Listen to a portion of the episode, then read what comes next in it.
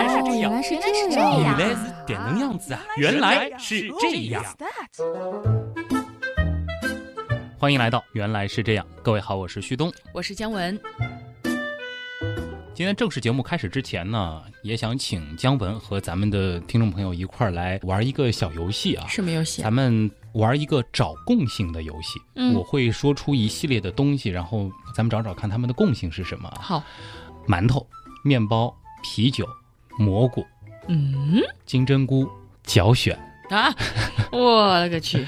这些东西，它们有什么共性吗？我前面还想说都是吃的，听到最后一个好像不太能吃啊。说不定有人喜欢吃，这口有点重啊。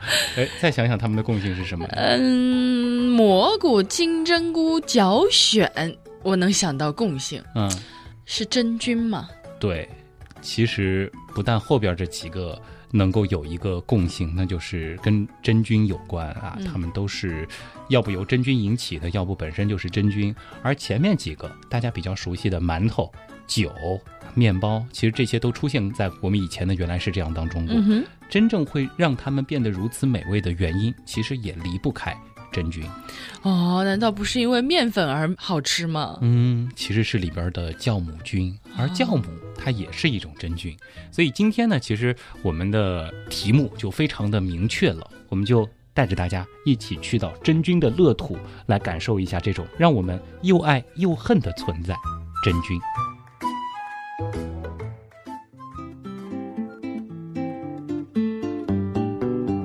我觉得好奇妙啊！就是像蘑菇、金针菇这种，它们也是真菌嘛，但是它们好好吃啊，好嗯鲜啊。而且很大，嗯很明显，对吧？很显眼。对，然后可是你又说到刚才什么霉菌啦，然后脚癣的真菌，又觉得好恶心啊，所以嗯这什么原理？为什么大家都是真菌，但是区别如此之大呢？其实这里就涉及到了一个真菌它到底是什么的一个问题啊。嗯其实最早的时候，大家觉得蘑菇啊、香菇之类的，它感觉和植物差不多，对吧？对，然后生长方式也挺像的。那最早呢，其实像这样的东西被归类为植物。而又有一度呢，当显微镜诞生之后，我们会发现有很多的一些比较小的真菌呢，和一些细菌长得也差不多，于是呢就把它归到了细菌当中。再后来呢，才发现真菌啊，它其实是非常非常独立的一种存在，和植物界、动物界一样，真菌它独自占有一界，它就是真菌界。哇，这真菌牛啊，自成一派。嗯，那真菌呢，它是广泛存在于自然界的一类真核细胞生物，它具有真正的细胞核和细胞器。但是呢，它不含叶绿素，其实这个是和植物的一个很大的区分啊。嗯，另外呢，它是以寄生和腐生的方式来吸取营养。真菌在地球上存在了多长时间，其实至今还是一个谜。对于真菌的起源呢，更是没有确切的结论，有各种各样的起源的假说。有兴趣的朋友也可以自己去了解一下。而真菌的有些特点呢，的确和植物有些相似，又在某些方面它和动物也会有点像。嗯，所以呢，根据它的这种营养方式的比较研究，真菌它就既不是植物，也不是动物了。刚才也说了，它是真菌界。我不知道你前阵子有没有看到微博上，就是某个明星发了一张照片，说我一年没回家，家里长蘑菇了，然后门上就是那些应该是真菌吧那种嗯东西。对，那到底真菌有多大呢？真菌的数量，我们说它的种类非常非常的多，而它的体量也是有大有小的。打个比方啊，以咱们的头发丝儿的直径为例，一个真菌个体最小呢，大约只有头发丝直径的十四万分之一那么大。哇，非常非常非常小。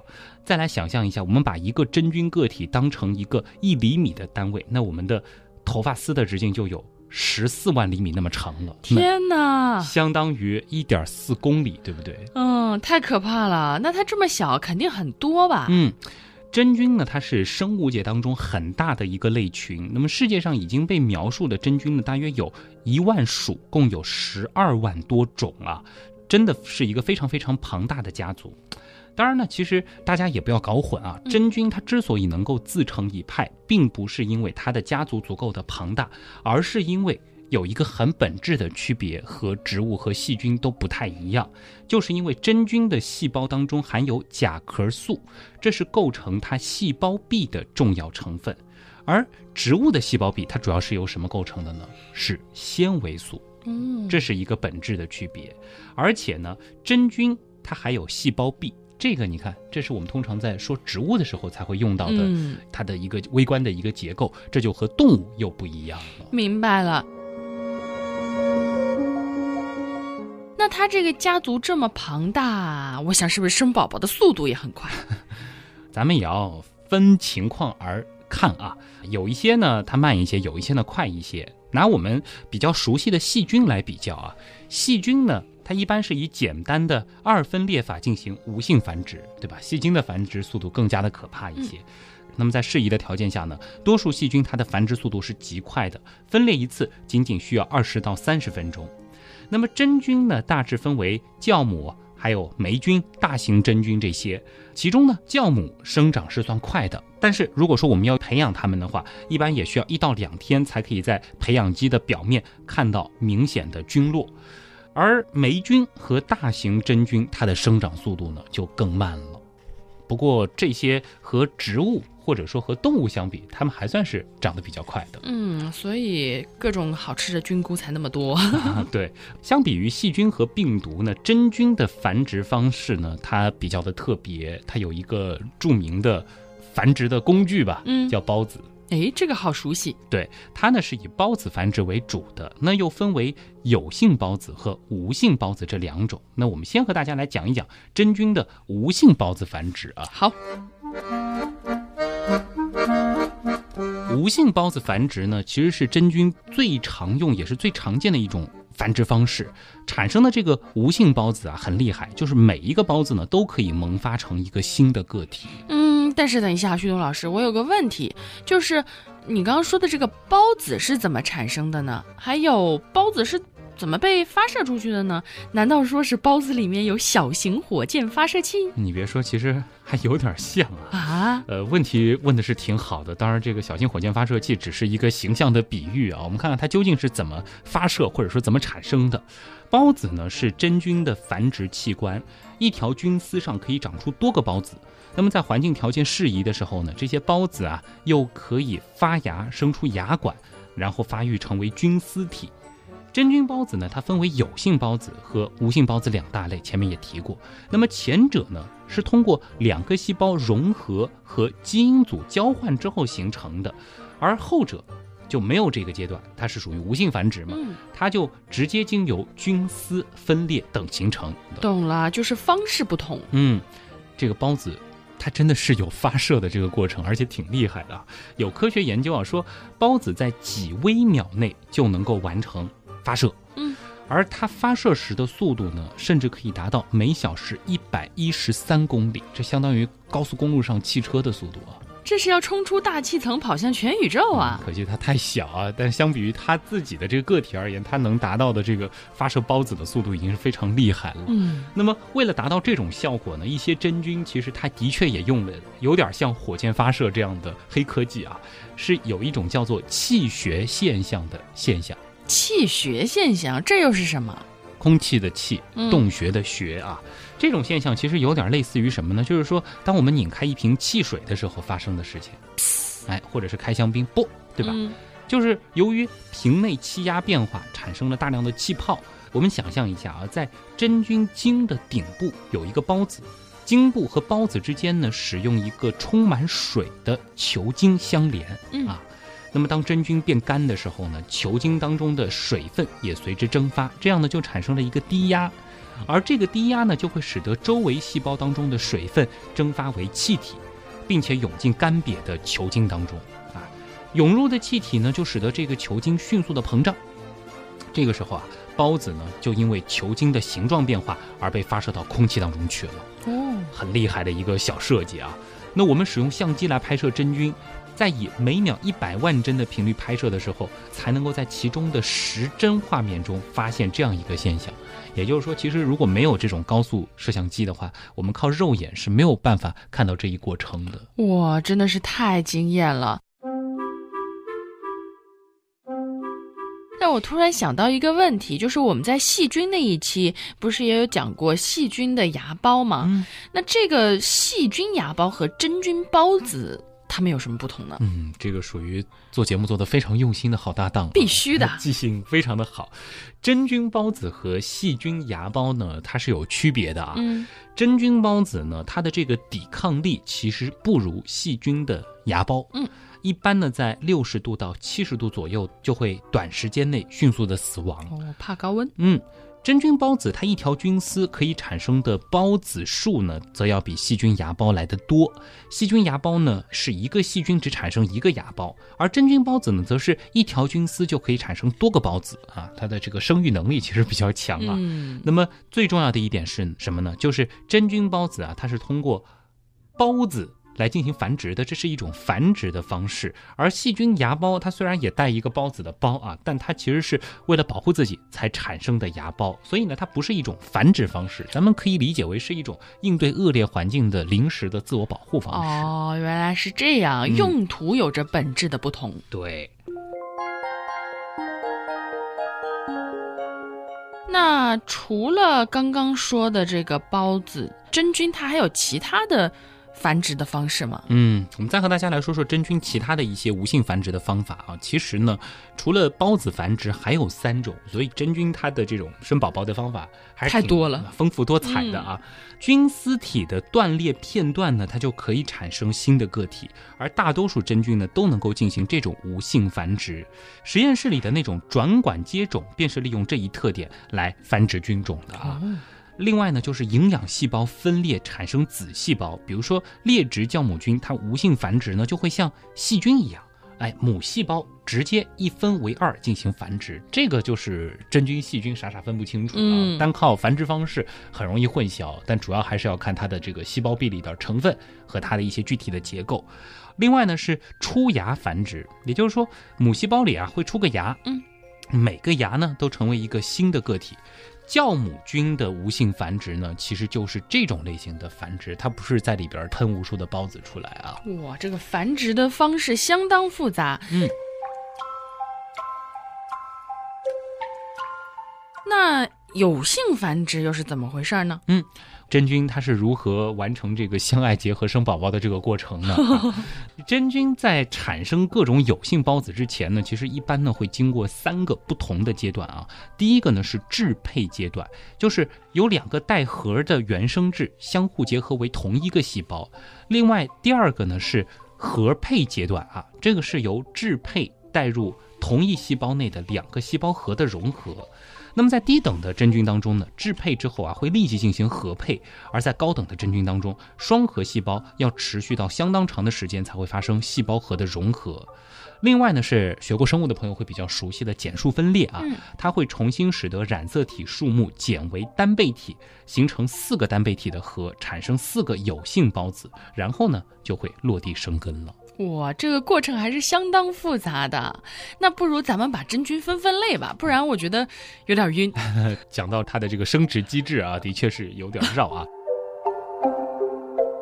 比较直观的用肉眼啊，或者说是用大家比较容易想象的方法来给真菌分个类啊。其实呢，前面也简单的提过，我们通常呢会把真菌简单的分成蕈类，其实呢就是咱们所说的蘑菇这种大哦型的吃的食用真菌啊。嗯当然，其实也有不能吃的啊，有毒的，这也是蕈类啊。另外呢，就是酵母还有霉菌这三种。啊，嗯那么蕈类大家应该比较清楚啊，大型的高等的真菌，通常呢肉眼就可以看见，而菌丝呢是具有横隔壁啊，将菌丝分割成多细胞，蘑菇啊、香菇啊、金针菇啊、杏鲍菇啊、嗯蟹味菇啊等等等等啊，都属于这一类。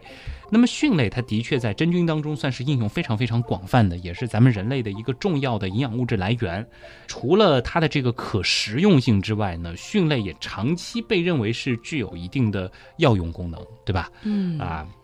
有的人觉得它很补啊，我好馋啊。对，那么由于它这个一些独特的成分呢，它也是治疗诶多种疾病的这个民间药物的重要组成部分啊。在一些传统医学当中呢，呃，蕈类的使用还是比较广泛的，像是灵芝啊、桑黄啊、茯苓啊，还有冬虫夏草，它也是属于典型的真菌。嗯，又好吃又好用，不过名字还真是不太好念。这个什么蕈类，感觉有点像在骂人，有没有？这个字儿其实。你要真写出来还不是特别的容易啊。嗯。呃，训这个字儿怎么写呢？就是上面是一个西或者是茜那个字，像西西公主的西，一个草，然后下面一个西，在下面写一个早。对。啊，这样一个字儿啊，训。所以说大家以后逼格高一点，到西餐厅去点菜，有蕈类吗？有蕈汤吗？啊。来一碗鸡茸蕈汤。我去。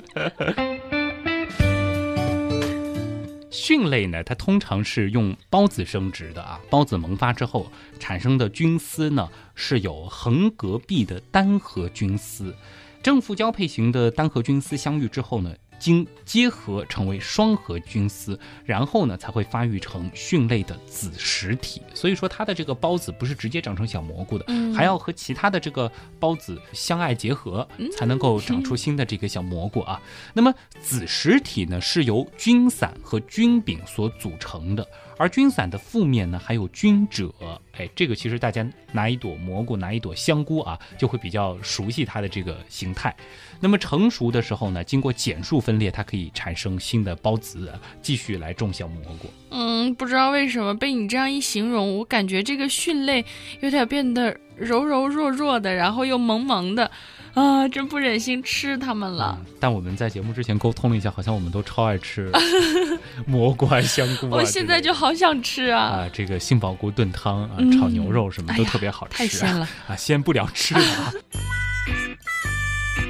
咱们再和大家来说说前面提到的酵母菌。其实我最开始的时候说到面包、馒头、啤酒等等，其实都离不开酵母菌的功劳啊。有的人觉得酵母菌是一种细菌，其实是真菌啊。这个呢，听了今天的节目之后，大家就别再搞混了。而酵母菌呢，其实在曾经的谢谢腐烂，包括馒头当中，我们也提过，它算是人类实践当中诶驯化的比较早的一种微生物，也算是我们应用的非常广泛的一类微生物啊。嗯，所以老早就有馒头。对啊，这个酵母菌呢，它主要是以出芽生殖。为主，这个前面说了啊，哎，我国古代劳动人民呢，其实就利用酵母菌酿酒，而酵母菌的细胞里呢是含有丰富的蛋白质和维生素，所以呢它也可以做成高级的营养品，添加到食品当中，或者呢是用作饲养动物的高级饲料。酵母菌在自然界当中的分布非常的广泛啊，它尤其喜欢在那种偏酸性且含糖较多的环境当中生长，比如说在水果、蔬菜。花蜜的表面和果园土壤当中最为常见。嗯，这个我知道，在之前那个谢谢腐烂那一期里面有提到，而这个面包里面的气孔是酵母菌放的屁。哎，对啊，其实真的就感谢这些会放屁的小生灵啊，对，这些真菌其实真的是让我们的餐桌变得非常非常的美味啊，再次感谢一下他们。回正题啊，那么霉菌呢，大家通常就不太喜欢了，对吧？那它真的是有些重口味。刚才比如说姜文也提到了这个什么，回到家之后发现家里都长蘑菇了啊。通常呢，这个真长出蘑菇这难度还比较大，得够潮湿，而且木质的东西得很多。但是长霉那是非常常见的一个现象啊。你会发现家里的这些，如果说你放着的这个水果。是不是会长出一些像是蜘蛛丝，或者是那种黑黑的、白白的、灰灰的那种毛毛的？嗯啊，这个呢，其实就是咱们和霉菌打照面了。霉菌大起来呢，也算是肉眼可见，用手可以触摸。好恶心啊！我每次看到这个霉菌，就是一片毛毛的，不管那是什么，我马上就想扔掉。但其实也有东西离不开霉菌啊。什么呀？霉菌也能让一些东西变得挺好吃的。就是霉菌，它不全是不好的，或者说运用的恰当，它也能让东西变得好吃。是什么？是什么？臭豆腐啊！臭豆腐跟霉菌有关啊！啊，它就是跟霉菌有关系的。为什么它没有毛啊？毛豆腐还有，我不知道你有没有见过那个口味更重一些，直接长毛的。据说也非常的好吃啊，不知道有没有吃过？为什么总是在地吃的啊？那么其实呢，这个臭豆腐啊，也就是它里边的这个毛霉菌，让臭豆腐有了独特的香味儿和鲜味儿。其实呢，在这个腐烂那一期当中也曾经提到过，只是当时呢，可能我们没有刻意的给大家去区分真菌和细菌。嗯，忘记的同学可以出门左转听听看。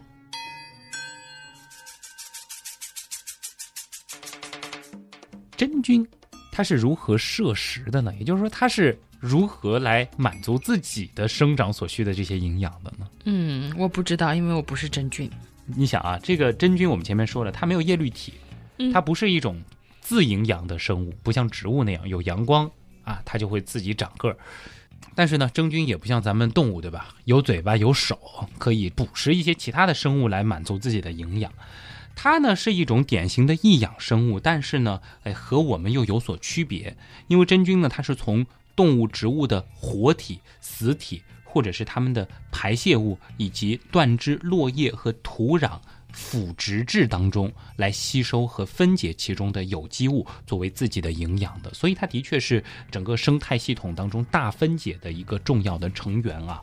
说到这儿呢，也可以回到我们前面提到的，就是真菌和植物它的一个最重要的区别。嗯，就是虽然说感觉植物也是从土里长出来的，真菌。尤其是像蘑菇这样，也是从土里或者是腐木的上面是个长出来的。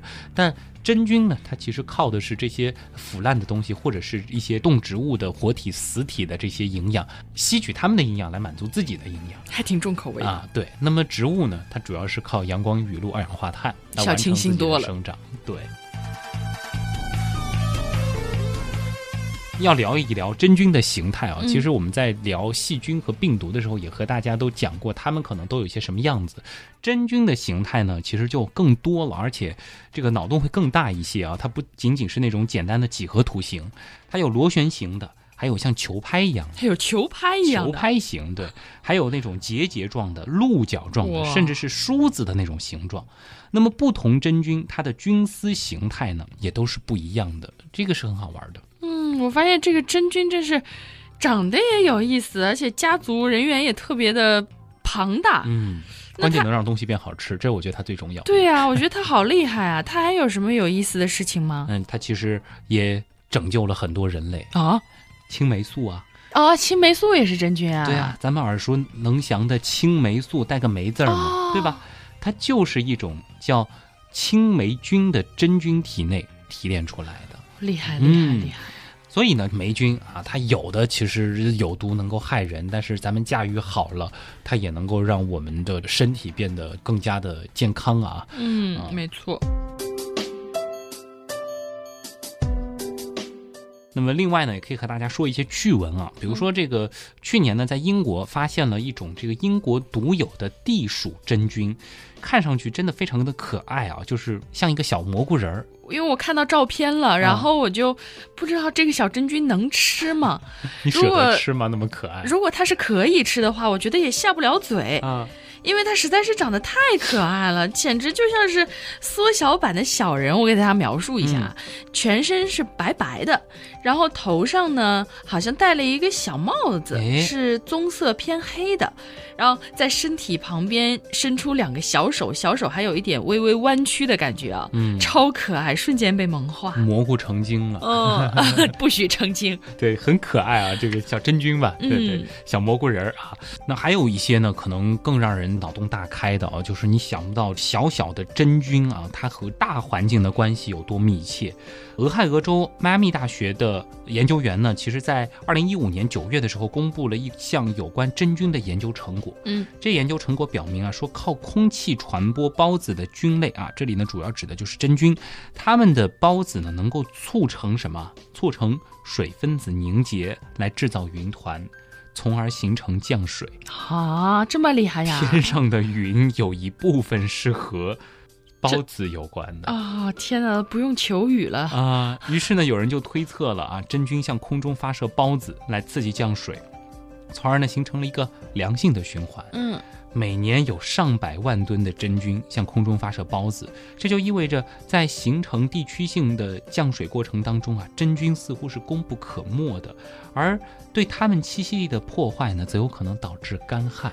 我的天，你觉得他们真的很神吧？就是说，很神，他们需要这样湿润的环境，然后。他们其实，在不知不觉当中演化出了一种一定程度上改变小环境、小气候的能力。是的，没想到还真的就是像呼风唤雨，对不对？成精了吧？嗯。不过我想啊，以后不仅可以说是植树造林，是不是还可以说植菌造林？哎，蘑菇林。嗯。杏鲍菇里，当然，其实他要的这个环境还是比较苛刻的啊，只能说它是一定程度上的改善吧。你单种一大片蘑菇，我也不知道它到底能不能呼风唤雨啊。应该会被吃掉。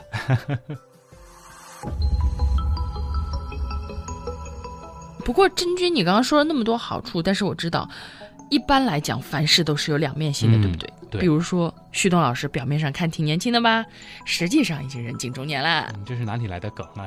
开始跟着黑了是吗？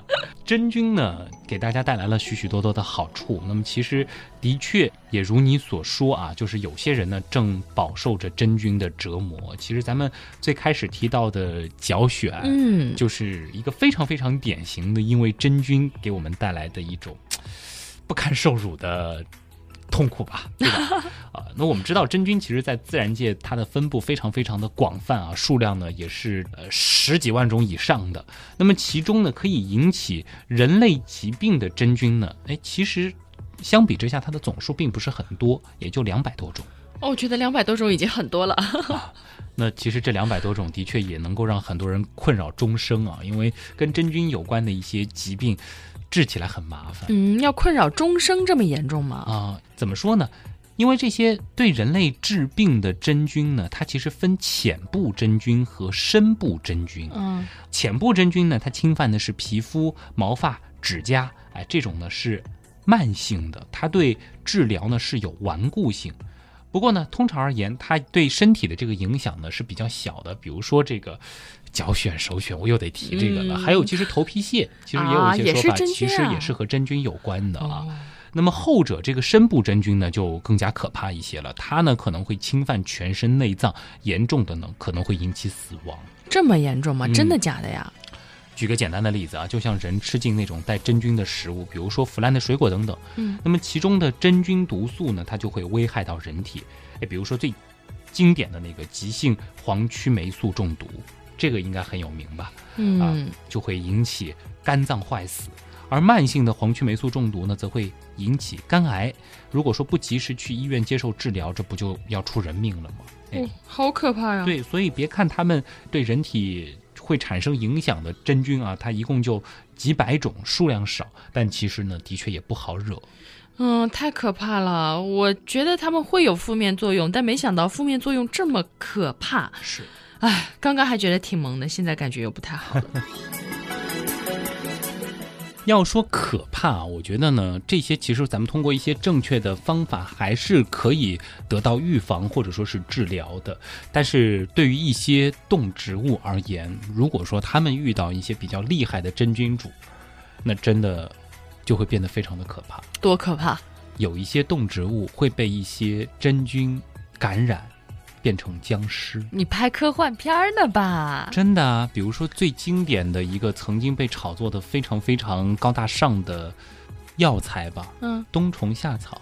你不要告诉我冬虫夏草是什么虫的僵尸啊？它就是非常非常典型的僵尸啊！啊，你想啊，它呢是一种蝙蝠蛾的幼虫，然后呢，它呢被虫草菌侵染，等于说。它中了这种真菌的这个袭击，嗯于是呢，他就感染了啊。这个蝙蝠蛾的幼虫呢，生活在地下，虫草菌的孢子呢，会通过水渗透到地下，专门去感染它们。嗯，那么这些幼虫呢，本来在地下深处，但是受到真菌感染之后呢，它就会逐渐的爬到距离地表两三厘米的地方。嗯，然后这些真菌呢，会最终控制它们啊，让它们头上尾下而死。这样呢，虫草菌的这个子实体就可以顺利的伸出地面，然后再散发孢子，传播下一代了。哇，这有点吓人啊！啊，这个的确是一个比较典型的厉害的真菌角色啊。所以说，其实大家要吃虫草的话，它的这个性质呢，其实和蘑菇什么的也没什么太大的区别。是哦，其实吃蘑菇就好了，是不是？嗯。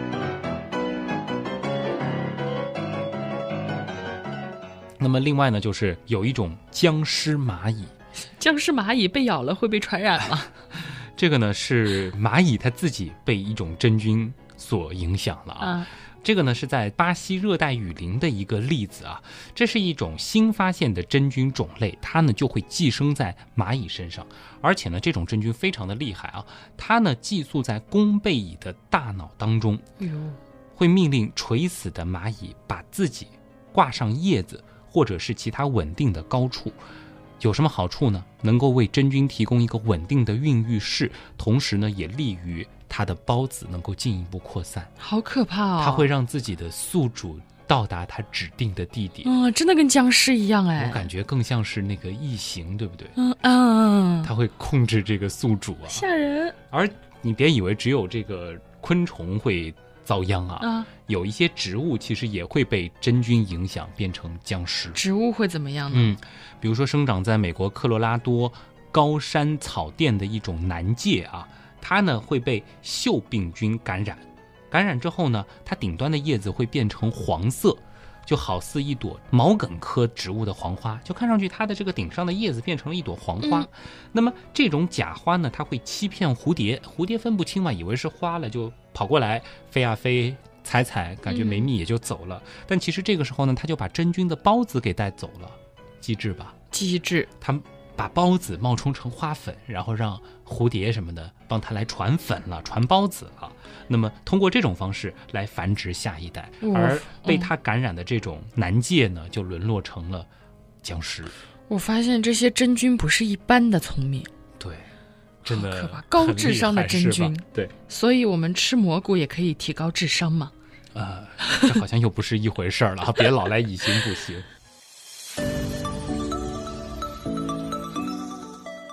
再给大家补点知识吧。咱们刚才其实已经忍不住暴露出了两个吃货的本质了。对，因为录着录着，我们在好几次暂停的时候都已经在说了，什么晚饭一定要去吃蘑菇，明天一定要买点各种各样的菌菇来炖一炖啊。对，我知道最近旭东老师化身成为了旭东大厨，有没有什么专业的东西要给我们讲讲？怎么说呢？就是说，其实在这个我们说你减脂也好，或者说是健身也好，在这个过程当中呢，蘑菇或或者说是菌类，算是一个不错的选择吧。就是首先它很鲜，嗯，它能够满足你的饱腹感，嗯，而且呢，它也挺有营养。关键的热量的确很低，嗯，呃，一大锅菌菇汤，它让你吃的很满足的同时呢，也不会有太多的罪恶感，对吧？太适合你了啊！聊聊这个蘑菇的正确食用方法吧。好呀，反正咱们都很喜欢吃蘑菇啊。呃，其实呢，这个首先先和大家来说说，就是这个蘑菇该怎么保存？嗯，怎么保存？其实蘑菇还算是挺能放的一种食材吧，相对而言。反正我一般就放冰箱里啊。对，那么新鲜蘑菇该如何保存呢？它其实呢，主要是说啊，这个蘑菇啊，它是怕热不怕冻的，所以放冰箱里是对的啊。在天热的时候呢，其实如果你放在这个常温的环境中啊，会很容易腐烂或者是木质化。什么叫木质化？那就口感就柴了啊，这个蘑菇就不好吃了啊，干了吧唧的。所以呢，最好是把蘑菇放在阴凉的地方。那么即使冻成了蘑菇冰，其实也没关系，那蘑菇可以速冻啊。哎，然后你稍微化冻再进行烹调，它的这个口感呢依然是非常不错的。另外，如果说你买的蘑菇非常非常多啊，这个多到吃不完呢，可以把它炸成干，蘑菇干，炸干。嗯，那么在锅中放一些这个植物油和蘑菇，小火慢炸啊，直到这个蘑菇缩成了干。那么你根据口味，你还可以加点什么辣椒啊、花椒啊、啊精盐啊，调个味，那就是美味的菌油了，对吧？你说这样子的东西，拌个饭、拌个面、拌个凉菜。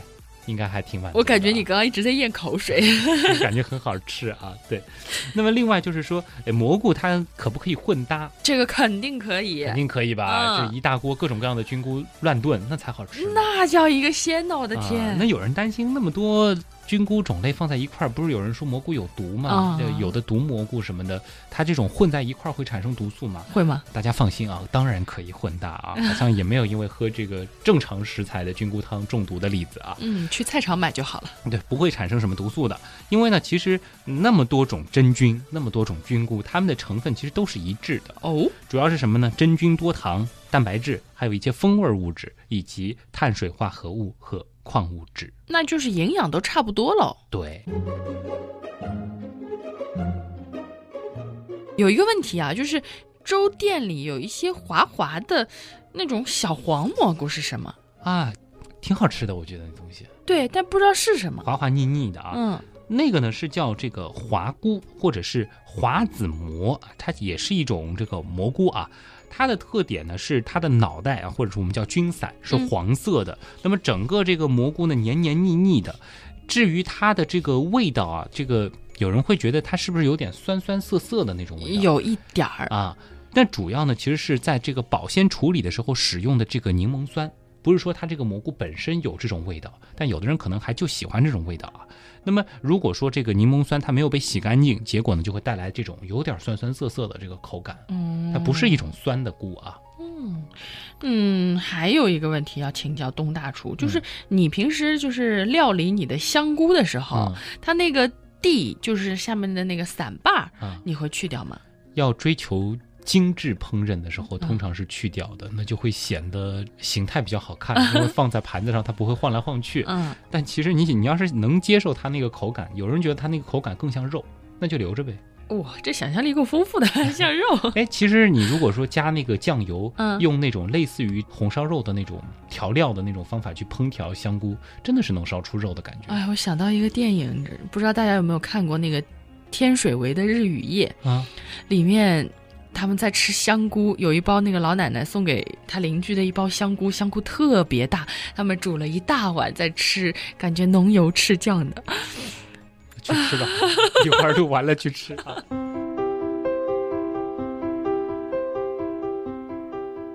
那香菇它会怕煮吗？我们会觉得好像菌类是能够煮特别长时间的吧？嗯很多时候，这个我们吃火锅嗯嗯嗯嗯，会一开始就把那个菌菇放进去，没事儿，反正耐煮，对，汤还鲜。而且煮很久其实也不会烂，对吧？对，要看啊，就是说蘑菇的里边的那些成分呢，其实它没有什么是不耐煮的。不过呢，煮久了有一个什么缺点呢？就是说它的这个产生风味儿的这个成分可能会挥发殆尽。这个时候呢，就没那么好滋味儿了。哦但是呢，你要说它的这些营养成分什么，你放心的煮吧，哦还在没，什么这个大问题。而煮的这个过程当中，你会发现这个味道会特别香，嗯这其实就是它的这个风味物质在不断的挥发。哦，原来是挥发掉了。啊，这主要就是让你闻着好闻嘛，对吧？最后一个问题，啊吃过金针菇吗？，See you tomorrow。了解的很多呀，呃，想问为什么是吗？说说吧，要先说说我们第一次 See you tomorrow 的经历吗？说说你的吧。我以前从来没有意识到，就是金针菇它会有这种现象出现。嗯，我因为是真的是从小就特别喜欢吃菌菇，嗯，什么黑木耳啊，什么香菇啊、金针菇啊，都特别爱吃。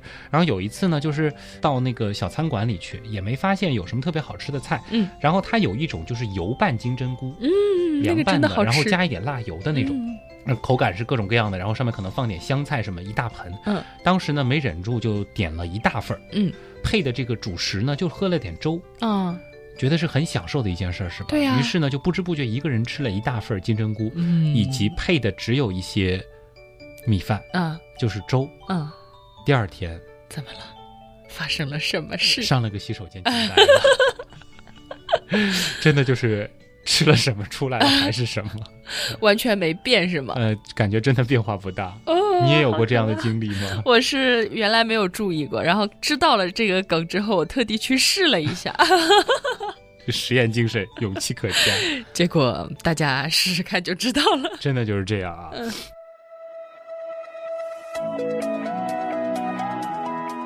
那到底为什么呢？这里其实也可以和大家说一说啊，为什么它常常就是说咱们怎么吃下去，它又怎么出来了呢？主要就是因为其实，在金针菇里啊，它富含真菌多糖这样子的一种东西。嗯，其实呢，刚刚也提过，真菌多糖不仅仅是金针菇富含，其他的菌类其实都富含。也就是说，只是因为金针菇它的形态比较的明显，嗯，比较的显眼，而且它一丝一丝比较细小，咱们通常不会嚼得稀巴烂再吞下去，所以它 see you tomorrow 的效果特别明显。拉一朵大蘑菇出来也不太可能。对，蘑菇你通常是能嚼碎嘛，对吧？但是其实它分解的这个程度没有我们想象中这么高啊。嗯，我们回到这个真菌多糖啊，虽然说呢，它也被归类到膳食纤维的旗下。但是这些纤维呢，其实不同于蔬菜当中的纤维素。我们其实最早就说过，它更像是构成螃蟹壳、虾壳的主要物质——鸡丁质，嗯，也叫甲壳素。所以你看真菌多特别，对吧？对，介于这个动物、植物之间的那种感觉。真菌多糖呢，你想它能做虾蟹的甲壳，可想而知，它是一种很稳定的物质。对，一般来说，弱酸弱碱都不能伤害它们分毫。因此呢，咱们的消化系统其实对这类物质是束手无策的。所以呢，这些物质它只是整着进、整着出了。咱们消化掉了它一部分的碳水化合物之后，其他的就和它 see you tomorrow。那也吃了也没什么用啊。呃，用也是有的，因为这些不易被消化的物质呢，可以促进咱们肠胃蠕动。嗯，从这个角度来讲呢，其实是有用的。当然呢，也并非是多多益善啊。其实你吃香菇也好吃金针菇也好，吃的过多了也会出现类似于肠梗阻这样的情况，这个就比较严重了。还是要适量。对啊，原来是这样，就是这样。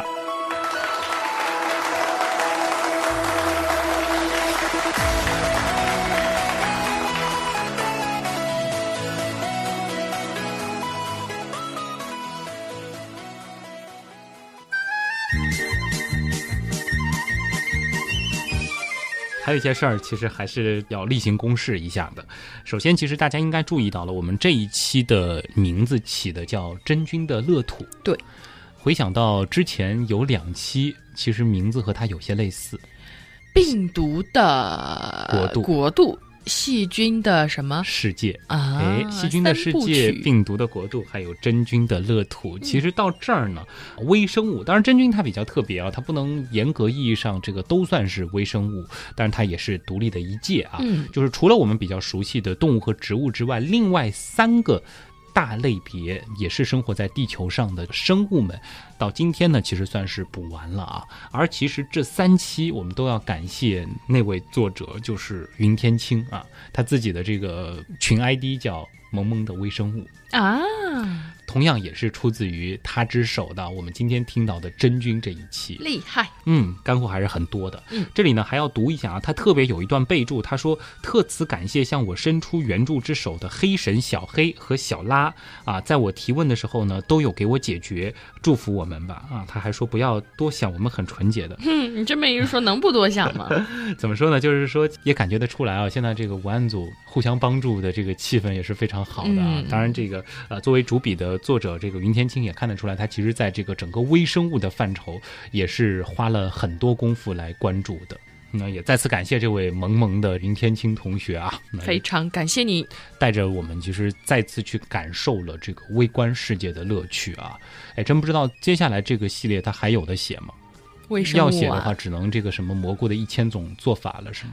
那那我觉得很适合你，一百种喝法啊，这个我也愿意做，我觉得很有意思。总之，这些微生物吧，无论是细菌、病毒还是真菌，其实都是生活在这个地球上的生灵，与我们的生存息息相关。有的有利，有的可能有害，嗯，但其实都是值得我们人类向这个大自然去取经的物种。没错。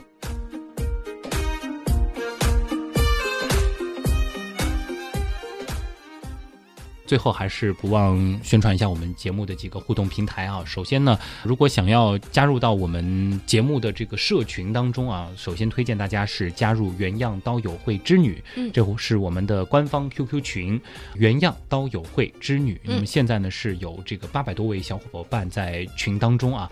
那么有的朋友也想问，怎么样加入原样文案组？其实你加入了这个 QQ 群之后呢，每个群里面也都会有文案组也好、图文组也好、音乐组也好的一些招募的小。伙伴啊，大家如果感兴趣，也想为这个节目，呃，出一份力的话，其实也欢迎大家通过这样的方式加入到我们的大家庭当中。嗯，呃，另外呢，就是订阅我们的订阅号了。对，旭东刀科学啊，现在的这个干货还是很多的一个平台吧，尤其是每周节目播出之后的那个周六啊，我们会推送和节目相关的内容。你像上周我们聊牛奶，嗯那个视频就在这对个对对对对，大家现应该都看了吧也？非常的炫，对吧？嗯，那么像这一周，其实我们也会有对应的内容和大家进行分享。当然，在订阅号里还有我们的歌单嗯啊，这个是感谢原样音乐组，因为我们节目的 BGM 都是他们所来推荐。这周的推送会有蘑菇的一百种做法吗？菜谱。可以想想看啊，大家可以期待一下吧。那么这个就是我们的这个微信订阅号了啊，旭东到科学。嗯另外呢，百度贴吧其实也叫旭东到科学，也欢迎大家加入啊。我的微博是旭东，嗯为什么先说我的？因为打包就说一下，这个嗯东是上面一个山，下面一个东啊。嗯，旭呢是旭日东升的旭，没错。东不是旭日东升的东，对，山东竖着写。如果说大家这个想要关注一下江大厨姜文同学的话，其实是姜女神啊，这个咦，可以在微博上搜“乖乖猫仔君那么巧就是真菌的”。菌。哎，以后就不叫细菌的菌了，好吗？这对，是真菌的菌。嗯，呃，是一只被真菌僵尸化的猫仔吗？不要这样讲好不好？